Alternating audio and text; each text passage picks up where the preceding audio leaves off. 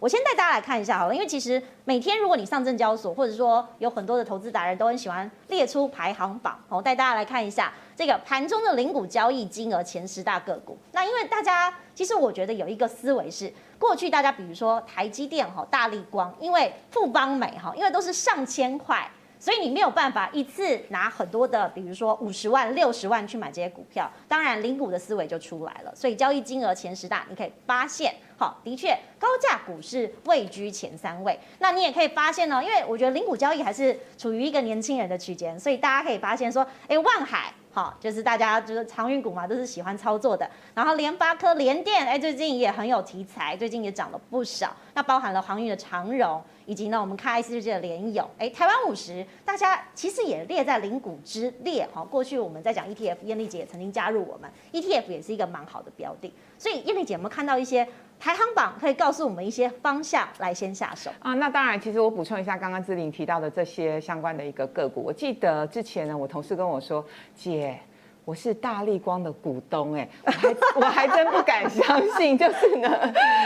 毕业一两年嘛，那买得起大力光好像不太可思议，所以我当下第一个反应是：哇，你爸妈给你钱买的吗？他说不是，姐，你太小看我了，我就是大力光的股东，而且是靠自己。简单来说就是买了。对啊，是加杠的，因为他其实有真的有股份，只是比较对。对对对对对，好，那话说回来，其实呢，呃，我帮大家列的这个表格，其实跟姿麟刚刚的呃那个表格有异曲同工之妙。嗯，不管是这五个交易日成交金额前五十名，或者是单日的成交金额前五十名，其实都是一些比较热门的股票。嗯、那其中在高价位，像是台积电啊、联发科啊、联咏啊等等，然后不然就是呢比较热门的，像是航运股等等。嗯、那呃，我们买卖零股的交易就要跟着这些热门零股去操作吗？嗯、我有不同的建议要给大家分享一下。那第一个呢，我觉得我们可以去思考几件事情。第一件事情就是。我们要看筹码，嗯，什么意思？大家记得上个礼拜之前，好，外资法人、本土法人一直买，买不停，嗯，然后散户没有买太多的，好，就是金元双雄，哎，果然呢，股价就是一路往上垫，嗯，可是呢，如果说你现在才要再进场去买。呃，联电或者是这个呃台积电的话，你就要去观察的是这个筹码有没有松动。嗯、我们可以看到，就联电的部分来说，其实外资已经在做减码，因为已经有一些获利了结的动作，啊、对对。嗯、那本土法人还是继续买，那外资在卖，所以是一个呃土洋对坐的一个情况。所以呢，如果说我们要跟着我们刚刚提到的热门的零股交易去做操作的话，第一个心法是我建议你还是要看一下筹码，也就是说，当呃比如说刚刚举的例子哈，联电当呃。外资卖的差不多，然后呢，本土法人也持续买，那呢，筹码也像。稍微干净之后呢，我觉得它可能还会有再往上的一个力道。可是如果说当外资持续调节卖不停，那这个时候呢，我觉得股价还是会有一些卖压。所以第一个要看筹码，我们不是傻傻的跟着那个刚刚的这个手板去做操作，对，不能只是看排行榜。对对对对，不能只看排行榜，那这样太简单了哈，我们就失去我们生存的意义。好，那第二个，第一个是看筹码，第二个要看题材。我觉得这题材其实蛮有趣的，而且蛮指标性的，就是呢。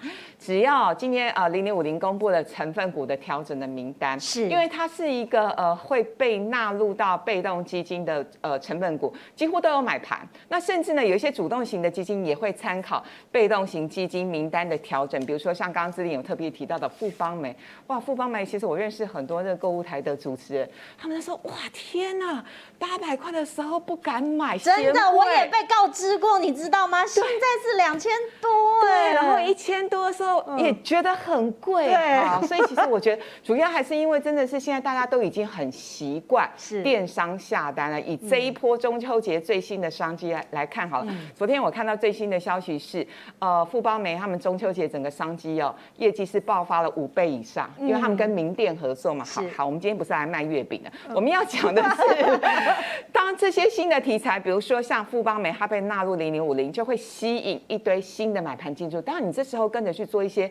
零股操作，短线上有机会，短线上有机会。好，第三个是跌升股，大家都在看的是嗯航运股。航运啊，对，那我想它呃。我觉得重要的还是它的筹码。当大家都在纷纷停损，特别是散户在做一些停损的时候，我觉得呃，也许短线上也会有一些机会。但是呢，就是我们还是要持续去观察一下技术面跟筹码面来做一些结合。第四个比较有意思哦，除权息的行情就是呢，呃，如果我们要做零股交易，而且特别是呢，它是所谓的高价股，刚好它最近又有除权息的题材的话，大家就可以去追踪一下这一档股票，它历年来除权息，特别是这个填息的成功的几率高不高？是。那我记得我之前在我们云端好生活的节目也有跟大家分享过，其实台股有几档就是填息几率成功成功超高的哦。嗯。比如说像台积电，台积电现在九月十六号要除息，配二点七五块。如果今天台积电是配二十块。我敢保证，填息的成功几率很低，可是是不是配二点七五块？那、嗯、我觉得它填息成功的几率就高了。高，嗯、对。那所以呢，如果说你对呃这个配二点七五块换算下来，年化的配息率大概是一点六趴。有些人会说一点六趴也不多啊，嗯，可是定存现在零点七趴，还是多是多一趴嘛。多，而且你走在路上可以跟别人说我是台积电的股东，好不好？好，所以呢，除权息我觉得也是一个概念。好，最后一个我觉得最简单了，就是呢。我们就是闭着眼睛存零零五零，存好的金融股，特别是二零二三年有升息的呃这样的情情况嘛，那股市会领先基本面做反应，所以呢，金融股呢会是。这一波跟下一波的主流，所以金融股，如果你真的不知道怎么挑的话，你就挑一些你喜欢有成长题材，或者是配息配的比较好的金融股。那做法很简单，你可以挑，比如说你五号薪水进来，你可以六号扣款，那或者是你六号扣一次，十六号扣一次，二十六号扣一次。有能力的人呢，你就买个一百股；没能力的人就买个十股。我觉得这是最最最最佛系的理财方法。是因为现在很多的银行跟券商啊，他们也要业绩哈，所以有推很多优惠的方案，大家可以呢自行的来上网搜寻一下。那我要回到昆凌，因为燕丽姐刚刚讲的是大心法嘛，那你个人来说，你会怎么挑？好，其实呃，以在挑个股的部分来说，我倒会建议哦，比如说我们刚才有提到的哈，比如说我现在提一下像台积电这个部分，嗯，好，你可能可以看到就是说我刚才一开始就提到哦，在多头跟空头的部分，你要先优先先考量清楚。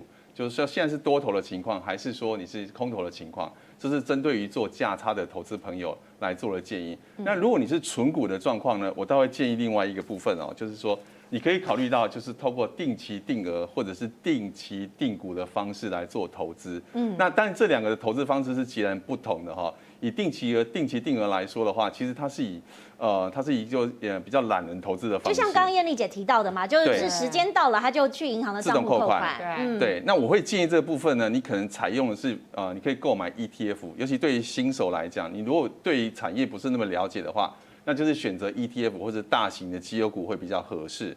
那如果说你是要走走的是像定期定股的投资方式的话，因为它是以增长呃增长你的资产为主，所以呢，你可以各式各样股票都可以投资，只是你要特别留意一件事情哦，定期定股的投资部分哦，你在买的时候呢，价格不可以低于你第一次购买的价位，好，如果说有低于的情况下呢，就会暂停这个投资的行为，这是我会建议大家的部分。嗯嗯，对。那另外呢，有一个比较特别，刚才提到哦，就是有关于。零股的交易部分哦，我还是会建议大家哈，就是还是要挑这个交易量大的。如果你交易量不够大哦，这可能会让你的资金是套牢，这件事情反而是一件危险的。那最好还是选择，这是刚刚主持人提到的，其实交易量越大的股票，其实是一定是首选的标的物哦。以前十名为主，超过的部分呢，我建议就是先不要碰，因为如果你还不熟的情况之下，建议就不要成为一个挑选的对象。是，那所以大家其实看到这个，如果想要不要赔钱的话，好，大家都要看一下这个盘面上的焦点跟数字，还有你自己的基本原则。那当然，其实我觉得买零股当然都会有一些优缺点，我想带观众朋友一起来看一下，因为我们刚刚讲了这么多哈，好像。哎，当大公司的股东，然后又有一种稳赚不赔的概念吗？其实不然，大家还是要关心一下，我们做任何事情都会有正反的两面。那如果我们说买卖零股的优点好了，第一个就是，哎，刚刚我们听到了很多台积电跟大立光的股东，哎，花小钱你就可以成为股东。那另外呢，我们稍后来分享哈，因为其实你买零股是部分公司啦，不是全部的公司，你也可以领所谓的股东纪念品。那我相信有很多实战经验的燕俐姐跟昆凌稍后会可以来分享。那另外是你每个月存零股参与零股息哈，这个没有问题，就是看你是买的股数到底是多少。那当然缺点你要注意哦，因为手续费我们刚刚提醒大家有最低的限制，所以交易金额太低的你可能不适合买进，因为它会占你的成本的趴数有点高哈。嗯、那另外呢，如果你容易忘记下单时间，或是买不到，所以其实讲这个存股哈，我觉得还是存钱的概念还是要操之在己啦，不是说哎、欸、你就是交给别人，然后自己都忘记了。艳丽姐可以跟大家讲一下说，说买零股其实还有一些风险要注意。哦，买零股的风险，那当当然第一个就是说，如果说你买的呃这个个股它的成交不是那么的活络的话，嗯，那如果说你哪一天要需要用到钱的话，极有可能呢就没有办法卖到你喜欢的一个价位，好，所以这是第一个风险。嗯、那第二个风险就是我们还是要去观察所谓的一个产业的趋势，因为我们刚刚呃特别有看到，包括思林做的手板里头，现在比较热门的一些呃零股交易的标的，除了我们刚刚提到的什么台积电、大立光之外，其实航运股大家也都很喜欢，可是呢，就是这种算是比较景气循环股。如果你要把它当做存股的标的，这件事情我会打上问号。是，对，就是因为它是景气循环股。嗯、那如果说我们是要放的比较长一点，像我刚刚前面一开始提的那个大二学生的故事，如果说他说他说他是要存股，然后是要存呃出国念书的费用的话。那我会比较建议，就是呢，我们还是要存一些有基本面，然后产业呢基本是向上的一个趋势，否则呢，你存在久，存在天，存到天荒地老，极有可能呢，股价从两百块变成五十块，这样不是很心酸吗？哦，好，所以呢，这是另另外一个就是呃，大家要去思考的一个地方。那同时就是说，我觉得在零股上面，有些人会说我是不是可以做一些相关的一个配置？那这也要等到呢，你的资金真的够多，否则呢，还是。以你比较熟悉的一些个股当做主要的核心的一些一些操作，我觉得会比较得心应手。是对。那昆凌其实这一次在很多的经验累积，也要跟大家分享哈，好像有很多方法，你自己会有一些偏好，对不对？对我我自己其实呃投资的部分哦，我其实采用的方式是定期定股的方式。定期定股，嗯，对我是采用定期定股的方式投资哦。看一下字卡的部分哦，就是说定期定股的方式，其实它可以练习盘感。这个很重要。练习这怎么说啊？嗯、这这有点抽象哎、欸。嗯、对，我怎么练习？因为定，我们先讲定期定额。定期定额它反而就是我每个月，比如说投资一万块钱，我就放到某一个标的物里面去，那它就是它自然扣款。嗯。可是呢，你你扣款呢，比如说三年后，我要是请问你说，哎，那呃，主持人，哎，你这个大概存了多久？他说三年啊，但总共三十六万嘛。嗯。对，但是你到底有多少股数，你一定都弄不清楚。哦，我是这种的，对，对我不太。多数人是这样子，所以 定期定额会发生一件事情哦。如 一旦如果你选错个股的时候，你可能会发生所谓的血本无归。好比说，你买到了呃雪红姐姐的 HTC，从一千多块钱，然后一路下滑到那个现在的这个价格哦，几十块钱了哦。所以呢，定期定额的部分，它会发生一些状况，就是如果你挑选的个股不对的时候，嗯，你的出场价位如果不好的时候呢，你可能会海赔。会赔光，嗯，所以定期定额的部分呢，我会建议哈，就是大家在个股上面一定要特别挑选，做到绩优股或者我刚才提到的 ETF，可能对你来说的风险会比较小。那我个人的部分呢，我比较采用的是定期定股，特别建议大家，尤其小资族的部分哈，在练习股票操作的部分，透过定期定股其实是非常好的。为什么？因为每个月你可以扣款的时候，我举例大力光好了。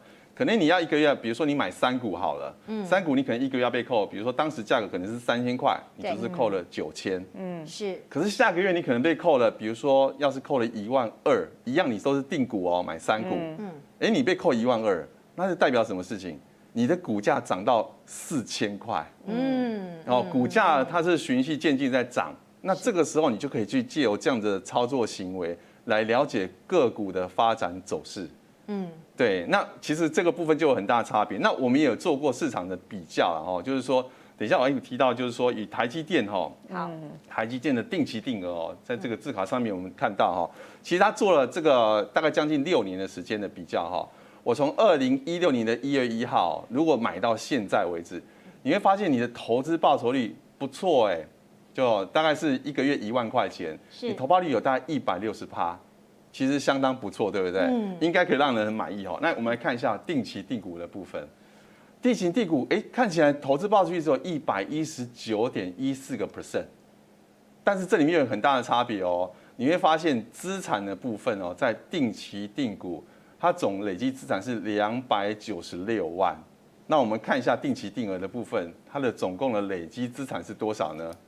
只有一百六十八。嗯，就是画面上红色框框那个右边数来的第三个，对不对？对的。嗯，那你如果说你要年轻人，当然是想要赶快累积第一桶金，才可以进入。可以刚才一讲的说，哎，我们是不是要开始有一桶金呢？可以开始做价差了。那这个时候你就可以考虑用定期定股的方式来操作。我们透过台积电的回测可以看到，样这样用这样的方式呢。你要累积你人生的第一桶金，会比较有效率。是，哎，我可以插嘴吗？可以，可以。我想到一个关键的问题，就是定期定额跟定期定股，其实它最大的差别就是在于说，我们对这一档股票非常有信心。那因为对它非常有信心，所以呢，定期定股。那股价呢，在上涨的过程当中，呃，我不管它价位，那因为是定股嘛，它股价上涨，所以我放长，当然它的整体的绩效会比定期定额来得高。所以昆凌，你要表达的概念是这个。是的。好，所以呢，前提是我要对这档股票非常。非常有信心，就是它的股价的成长性是高的。那如果说今天这张股票呢，它的成长性、它的波动性没那么高，也许它只是在一个相对比较稳定的区间。就比如说金融股啊、ETF 啊、中钢啊，对对对。如果是这种股票的话，我觉得定期定额跟定期定股它的累积是，对对对，它的差异不会太大。所以前提就是，如果你觉得这张股票真的是好到全世界一定都会买，好到连沙乌地阿拉伯主权基金都要买，连新加坡主权基金都要。买哎，其实台积电真的啊，很多真的有，对对对啊。如果说连全世界的资金都敢买的话，那这种股票，我觉得定期定股它。常年的投报率一定会胜定期定额。对，谢谢昆凌。对，谢谢昆凌也教我们一课哈。所以定期定股真的是要看趋势，还有产业的发展。好，如果你觉得它未来前景可期的话，那当然不一定是看这个数字的波动。没错。那如果说我们刚刚讲到定期定额，你刚刚其实有讲到这个 ETF，真的最近真的很红。你是不是从 ETF 的这个排行榜有看到一些端倪？嗯，其实应该是说哈，ETF 部分对于新手来说，因为他可能不了解那么多的个股。是。对，那你只要看的是它未来的发展。嗯。那如果看未来发展的部分，我当然就会建议说，你买 ETF 对你来讲是没有烦恼的。嗯，对。那就这一块的发展讲，比如说现在我觉得电动车是很不错的发展方向，嗯我就会买 ETF，就是电动车系列的。嗯，对。那如果说，哎，比如说我对大盘的这个全值我是满意的。那我就可能买像大家很熟悉的零零五零啊这样子全资股的个股，那我去加码投资它，其实对我来讲投资是比较轻松，也没有。是我们好像有一个表单整理哈，我们来看一下，我们请昆凌跟大家来看哦，因为这个零股交易的建议是挑选量大的个股跟 ETF，那其实有一个排行，那大家可以来观察一下，说，哎，这个所谓的排行到底有哪一些的名单？那目前为止，当然，其实大家在这个操作的部分，如果你呢有很多的资讯没有办法取得，其实，在证交所每天都有公告哈，所以大家可以仔细的来留意一下。